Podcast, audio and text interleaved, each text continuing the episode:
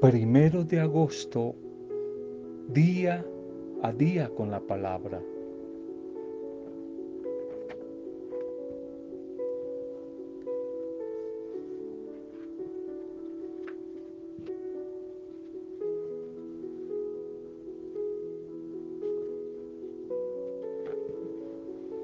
Un verdadero animador, servidor del Señor, un líder cristiano lo comentábamos en días pasados, ante todo, es una persona, una mujer, un hombre que busca por todo medio simplificar, simplificar las cargas, simplificar el trabajo, simplificar la vida, hacerla más simple. Veíamos una primera característica. Una segunda característica es que el animador, el líder, guiado por el Espíritu en la sabiduría, siempre selecciona un equipo.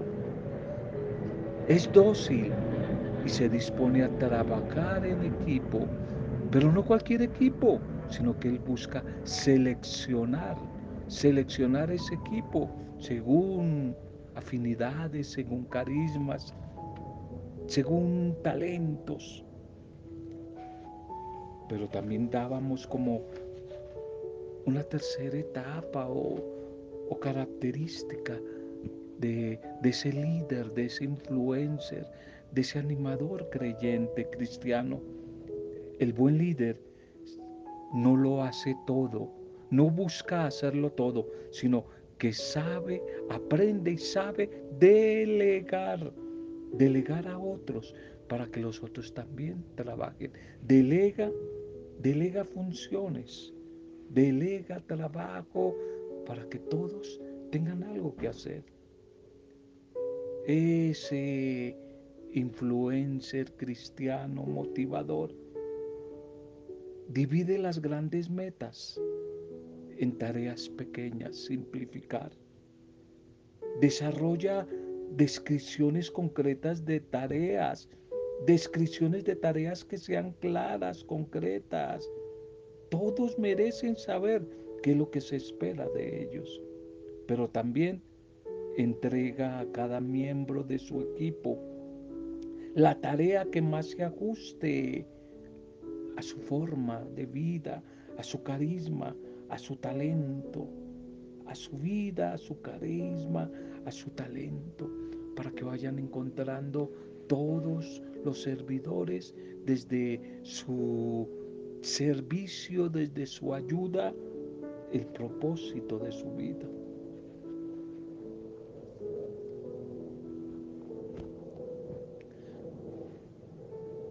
Bien, bendiciones a tu vida a esta hora, iniciando un nuevo mes, un bendito nuevo mes. Bendecimos y agradecemos este mes de agosto.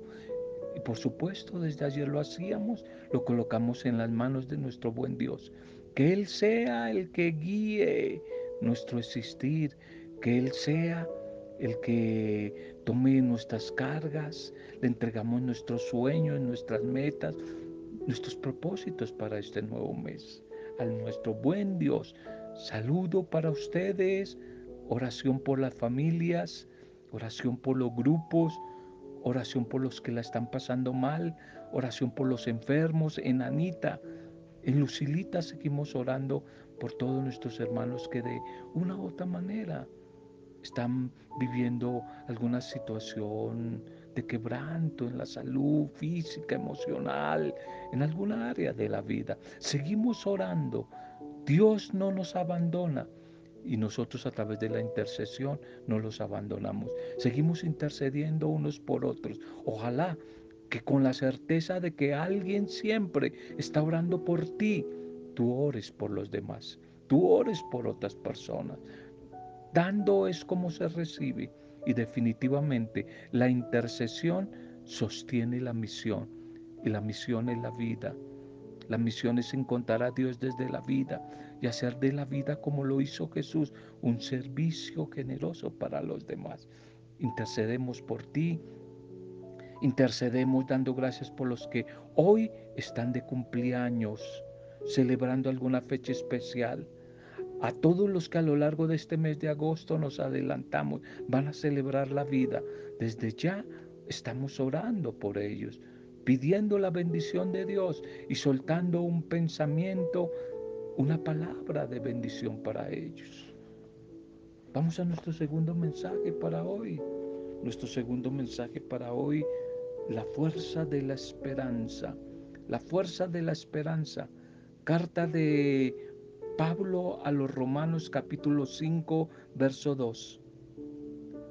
Y todos tenemos entrada por la fe a la gracia de Dios, en la cual estamos firmes, firmes en la gracia de Dios, que a través de la fe podemos entrar a esa gracia de Dios. La fuerza de la esperanza. Ese conocido escritor argentino, Ernesto Sábato, en un tiempo se preguntaba, ¿por qué los prisioneros de los campos de concentración allí en la Segunda Guerra Mundial, llenos de problemas, con sed, con hambre, y destinados a la cámara de gas. ¿Por qué esos prisioneros no hacían la fácil? No tomaban una lata oxidada y se cortaban las venas para acabar con sus sufrimientos. Y él pensaba, se preguntaba eso, pero al mismo tiempo en su interior contestaba a esa pregunta. Porque es que en el ser humano es más fuerte la esperanza que la desesperanza, aunque esté atravesando momentos muy difíciles y duros, como atravesaban o vivían todas estas personas, judíos en su mayoría, de los campos de concentración nazi. Es que la esperanza es el motor de la vida.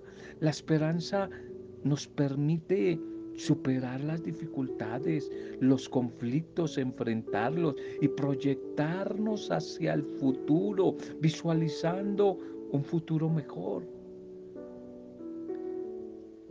Tal vez desde tiempos muy atrás, la cultura popular de los dichos, muchos de esos dichos que expresan la sabiduría sencilla, humilde del pueblo, se han acuñado a través de ese pueblo muchos refranes. Aquí a veces yo menciono algunos.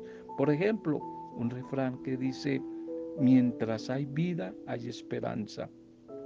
Mientras hay vida, esperanza. Hay esperanza. Quizás, si lo medimos desde la óptica de la fe, esta afirmación no es sabia. Tal vez es la afirmación de la mujer y del hombre sin fe, sin fe. En cambio, los creyentes discípulos de Jesús, es decir, los cristianos, por el contrario, tenemos una esperanza que va más allá de la vida, una esperanza que va más allá de la vida. No, mientras hay vida hay esperanza, sino una esperanza que va más allá de la vida. Es que por la fe en Cristo Jesús, que murió, que venció, que resucitó, somos justificados y experimentamos a través de su Pascua las bendiciones, los beneficios del amor de Dios, quien nos llena de una esperanza, una esperanza que va más allá, una esperanza que trasciende aún los mismos límites de la muerte. Pero quizá la peculiaridad de nuestra esperanza es que poco a poco nos va abriendo como una expectativa que va más allá de la existencia terrena. Y eso es lo que San Pablo escribe para señalar como esa extraordinaria dimensión de la esperanza cristiana. Y nos invita, nos motiva, quiere provocar en nosotros esa importancia de la esperanza. Y por eso dice que si nuestra esperanza es que Cristo nos ayude solamente en esta vida, No hay nadie más digno de lástima que nosotros. Si solamente tenemos una esperanza para unos pocos cuantos años aquí en la tierra, es muy limitada nuestra esperanza. Es muy, muy limitada nuestra esperanza. Primera de Corintios 15, 19.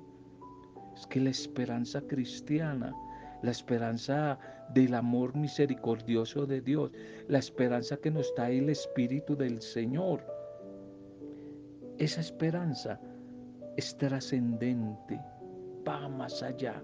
Esa esperanza nos da una fortaleza especial ante la adversidad, ante las pruebas, ante las dificultades. Porque es que la fe cristiana no es como algunos creen o como algunos quizás pretenden una fórmula mágica como una fórmula mágica. La gente es que le gustan las cosas mágicas, instantáneas. No es una fórmula mágica para eludir los problemas. Esa esperanza cristiana no es una fórmula mágica para sacarle el kit del cuerpo a los sufrimientos, a las penurias del presente, sino la esperanza cristiana es la certeza es la convicción total que día a día nos capacita para aceptar los reveses de la existencia, para aceptar las caídas, para aceptar eh, los dolorosos, los problemas, las adversidades de la vida. Por eso una mujer y un hombre de Dios que se mueven en la dimensión del Espíritu Santo, hacen de la esperanza una fuerza de vida, una fuerza de vida. Gozarse en la esperanza, gozarse en la esperanza, es decir, que aunque en el presente estemos pasando tiempos muy duros, difíciles, esto es para ti que me escuchas, que quizás estás atravesando una situación difícil en alguna área de tu vida o con un familiar. Gozarse en la esperanza aún en medio de la prueba, es empezar a anticipar lo que va a ser la eternidad, lo que va a ser la victoria, la conquista de la eternidad. Es gozarse en la esperanza, dar pasos anticipados para ir saboreando y conquistando la eternidad. La propuesta litúrgica para comienzo de este nuevo mes de agosto. Somos llamados a ser profetas. Venimos con los profetas en la primera lectura, especialmente con Jeremías, el joven muchacho, ese muchacho valiente que a veces se lamenta y a veces llora y a veces sufre. Somos llamados, somos llamados a ser profetas. La primera lectura es de Jeremías 28, 1, 17. Hananías, el Señor no te ha enviado y tú has inducido al pueblo a una falsa confianza. El mismo año, el año cuarto de Sedecías, rey de Judá, el quinto mes, Hananías, hijo de Asur, profeta de Gabaón, me dijo en el templo, en presencia de los sacerdotes y de todo el pueblo, Escuchen, esto dice el Señor del universo, el Dios de Israel. He roto el yugo del rey de Babilonia.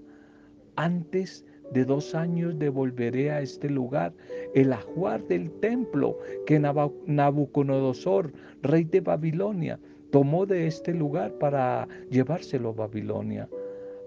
A Jeconías, hijo de Joaquín, rey de Judá, y a todos los desterrados de Judá que marcharon a Babilonia. Yo mismo los haré volver a este lugar, oráculo del Señor, cuando rompa el yugo del rey de Babilonia. El profeta Jeremías entonces respondió al profeta Hananías delante de los sacerdotes y de toda la gente que estaba en el templo. Le dijo, así el profeta Jeremías, así sea, así lo haga el Señor que el Señor confirme la palabra que has profetizado y que devuelva de Babilonia a este lugar el ajuar del templo y a todos los que están allí desterrados. pero escucha, escucha la palabra que voy a pronunciar en tu presencia y ante toda la gente aquí reunida. Los profetas que nos precedieron a ti y a mí desde tiempos antiguos profetizaron a países numerosos y a reyes poderosos, guerras, calamidades y pestes. Si un profeta profetizaba prosperidad, solo era reconocido como un profeta auténtico enviado por el Señor cuando se cumpliera su palabra. Entonces Hananías arrancó el yugo del cuello del profeta Jeremías y lo rompió. Después dijo Hananías a todos los presentes, esto dice el Señor, de este modo romperé del cuello todas las naciones, el yugo de Nabucodonosor, rey de Babilonia, antes de dos años. Y el profeta Jeremías se marchó. Vino la palabra del Señor a Jeremías después de que Hananías hubo roto el yugo del cuello del profeta Jeremías. Y el Señor le dijo, ve y dile a Hananías, esto dice el Señor, tú has roto un yugo de madera, pero yo haré un yugo de hierro. Por esto dice el Señor del universo, Dios de Israel, Pondré un yugo de hierro al cuello de todas estas naciones para que sirvan a Nabucodonosor, rey de Babilonia, y se le sometan. Le entregaré hasta los animales salvajes. El profeta Jeremías dijo al profeta Hananías, escúchame Hananías, el Señor no te ha enviado. Tú has inducido a este pueblo a una falsa confianza. Por tanto, esto dice el Señor, voy a hacerte desaparecer de la tierra. Este año morirás porque has predicado rebelión contra el Señor. Y el profeta Hananías murió aquel mismo año, el séptimo mes. Amén. Amén. Esta lectura hoy del profeta Jeremías como que muestra como que escenifica el enfrentamiento de Jeremías con un falso profeta, el choque entre el profeta verdadero en este caso, que es Jeremías, y el profeta falso, que es Hananías. El reino de Israel se encuentra bajo el dominio de Babilonia. Y entonces Jeremías se presenta ante los gobernantes con un yugo de madera sobre su cuello para simbolizar el trato que recibirán de Nabucodonosor. Pero el falso profeta Hananías, quien alimenta ilusorias esperanzas, esperanzas mentirosas, se lo quitó y rompe ese yugo para anunciar a los poderosos lo que ellos quieren oír. Esa es la diferencia entre el verdadero profeta o el predicador lo hemos compartido varias veces, y el falso profeta. Eh, el predicador le gusta endulzar el oído a la gente. El predicador le gusta decir a la gente lo que la gente quiere escuchar, que todo chévere, que todo tranquilo, que usted es muy bonita, que, que todo va bien y que todo tranquilo.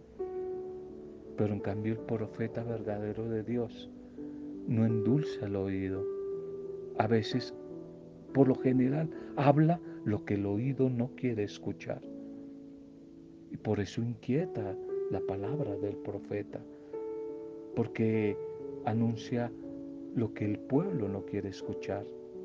Eso le pasó a Jesús, que las palabras del verdadero profeta deben cumplirse para que así se evidencie su autenticidad y si bien su misión es alimentar la esperanza del pueblo, Él no puede engendrar falsas ilusiones.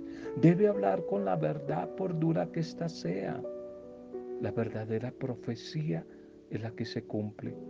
Cuidado que siguen por ahí presentándose falsos profetas que anuncian cosas, destrucciones, muertes, y eso no se ha cumplido no se ha cumplido. El verdadero profeta anuncia y la profecía que lanza se cumple. Esa profecía se cumple. Y eso hace que sea real su mensaje, que quede evidencia. La misión del profeta es eh, animar al pueblo, pero no generar falsas expectativas, ilusiones. Siempre debo hablar con la verdad, por dura que ella sea. Que los proyectos de Dios no se realizan de manera providencialista, facilista, milagrera. Por el contrario, esos proyectos, voluntad de Dios, siempre llaman al compromiso activo del pueblo. Un compromiso activo y permanente con la justicia, con la verdad, con la conversión, con el cambio de vida, con el perdón, con la paz, con la fraternidad, la solidaridad. Es que intentar proceder de otra manera, aunque se gane la admiración de algunos, aunque lo aplaudan a ese profeta, es hacerse falso, falso profeta del Señor. El Evangelio para hoy, Mateo 14, 13, 21. Alzando la mirada al cielo, Jesús pronunció la bendición y dio los panes a los discípulos y los discípulos los repartieron a la gente. En aquel tiempo al enterarse Jesús de la muerte de Juan el Bautista, se marchó de allí en barca a solas a un lugar desierto y cuando la gente lo supo, lo siguió por tierra desde los poblados. Y al desembarcar, vio Jesús una multitud y se compadeció de ella y curó a los enfermos. Y como se hizo tarde, se acercaron los discípulos a decirle, estamos en despoblado y es muy tarde, despide a la multitud para que se vayan a las aldeas y se compren comida. Jesús les replicó, no hace falta que vayan, denle más bien ustedes de comer. Y ellos le replicaron, si aquí no tenemos más que cinco panes y dos peces. Y Jesús les dijo, tráigamelos. Mandó a la gente que se recostara en la hierba y tomando los cinco panes y los dos peces, alzando la mirada al cielo, pronunció la bendición, partió los panes y se los dio a los discípulos. Los discípulos se los dieron a la gente y todos comieron y se saciaron. Y recogieron doce cestos que sobraron. Comieron unos cinco mil hombres, sin contar mujeres y sin contar niños. ante, si lo recuerdas ayer, la actitud destructora de los gobernantes que han dado muerte a Juan el Bautista, ¿lo recuerdas? Eh, en días pasados. El Bautista, que es el precursor de Jesús, lo asesinan. Herodes. Dios responde desplegando misericordia abundante.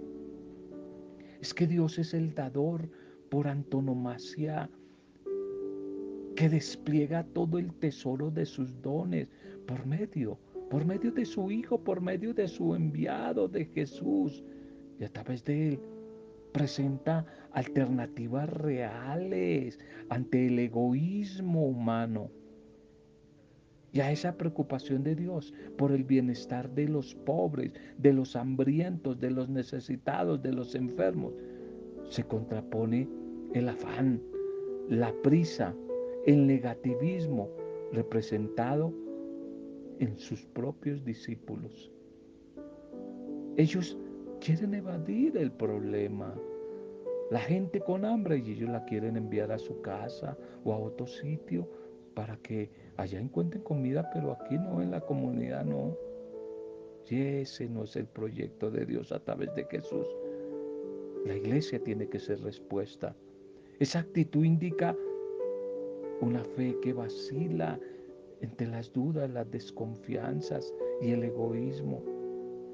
Por eso, desde muy antiguo la tradición ha entendido este milagro de la multiplicación a propósito en el texto no aparece la palabra multiplicación. No aparece en ninguno de los relatos de los evangelios sinópticos, ni Lucas, ni Mateo, ni Marcos, ni en Juan aparece la palabra multiplicación. Pero bueno, ¿qué le vamos a hacer? esa tradición ha entendido este milagro del pan compartido como signo de la Eucaristía, como signo eucarístico de fraternidad, como signo eucarístico del compartir, signo eucarístico de bendición. Y por eso el Señor constantemente está afirmando, denles, denles ustedes de comer, denles ustedes de comer. Este Evangelio de hoy es como un relato bastante claro en lo que tiene que ver con la confianza en el proyecto de Dios que Jesús anuncia. Los discípulos más cercanos a Jesús. Ahí está Pedrito, está Juan, está Santiago, etc. Estos discípulos cercanos, como que no acaban de comprender todo. Están muy preocupados porque es tarde porque el lugar es despoblado, por ahí no hay supermercados, aparentemente no hay cómo solucionar la necesidad de comida. Ellos aún, ellos aún no entienden el proyecto, el plan de Dios, como mucha gente hoy en día que está en la iglesia, pero va por una tradición, van por algo, una costumbre, pero no han entendido cuál es la causa de Jesús, cuál es la causa de su evangelio, cuál es la causa de su proyecto. Eso le pasó a los discípulos. No entienden todavía, no entienden esas revelaciones de Jesús y por eso el mismo maestro los confronta y los involucra en la responsabilidad, ellos como iglesia, ellos comunidad, de ser signo de alimento para los demás, dar de comer, de organizar a la comunidad, de organizar al pueblo y ellos prestarles un servicio, ser servidores. Esta es la lógica de, de la nueva profecía. Jesús está planteando el programa de su proyecto en el que no puede faltar la compasión, la misericordia, el acompañamiento, la hospitalidad, la acogida, el pan compartido y sobre todo la certeza de que la presencia de Dios está en medio de la comunidad. Esta palabra de hoy nos confronta a nosotros hoy. Nos pregunta, nos cuestiona ¿Hacia dónde está orientada nuestra fe? La fe que decimos tener. ¿Hacia dónde está orientada la fe de tu pequeña comunidad, de la iglesia, de la parroquia? ¿Hacia dónde está orientada esa fe? ¿Hemos acaso caído en falsas esperanzas? ¿Hemos creído tener cosas relativamente seguras que quizás nos quieren garantizar la presencia de Dios? Hoy el Señor, a través de este Evangelio, nos está como haciendo un llamado urgente a llenar nuestra vida de la verdadera esperanza que hablábamos en el, en el primer mensaje, la verdadera esperanza en el Dios de la vida, una esperanza activa que me coloque en movimiento, que me coloque en camino hacia el servicio, hacia ayudar a los otros, una esperanza caracterizada por el servicio generoso, caracterizada por el amor sin límites, por la compasión, por el perdón, por la acogida, por la hospitalidad, como en días pasados veíamos en la comunidad de Betania, en Marta y María, una comunidad hospitalaria, hospitalaria, especialmente con los más necesitados. Preguntémonos hoy, ¿el encuentro eucarístico con Jesús solo sirve para tranquilizar mi conciencia ante, ante las grandes desigualdades sociales que hay en mi alrededor o me exige un compromiso por trabajar para superar esas desigualdades? ¿Me contento simplemente por ir a la Eucaristía o vivo eucarísticamente? No lo olvide, lo he repetido muchas veces y quizás algunos se han escandalizado. No basta con ir a la Eucaristía. Es más importante vivir eucarísticamente. Ir a la Eucaristía es fácil, pero vivir eucarísticamente, que es lo que Dios quiere, es más complicado. No nos contentemos con ir a celebrar la fe el domingo y muchos entre semana. Dios nos pide y por eso vamos a ser evaluados. Dios nos pide vivir eucarísticamente y vivir eucarísticamente es vivir diariamente en la dinámica continua del amor compartido, de la misericordia servida especialmente a los necesitados. Denles ustedes de comer. Denles ustedes de comer. El Señor sigue insistiendo. Tanta gente que muere de hambre, ancianos desnutridos, niños, muere de hambre de un abrazo, de una escucha, de una sonrisa. Señor, gracias por tu palabra. Hoy venimos a tu presencia pidiendo que tú, a través de tu espíritu, nos sigas animando.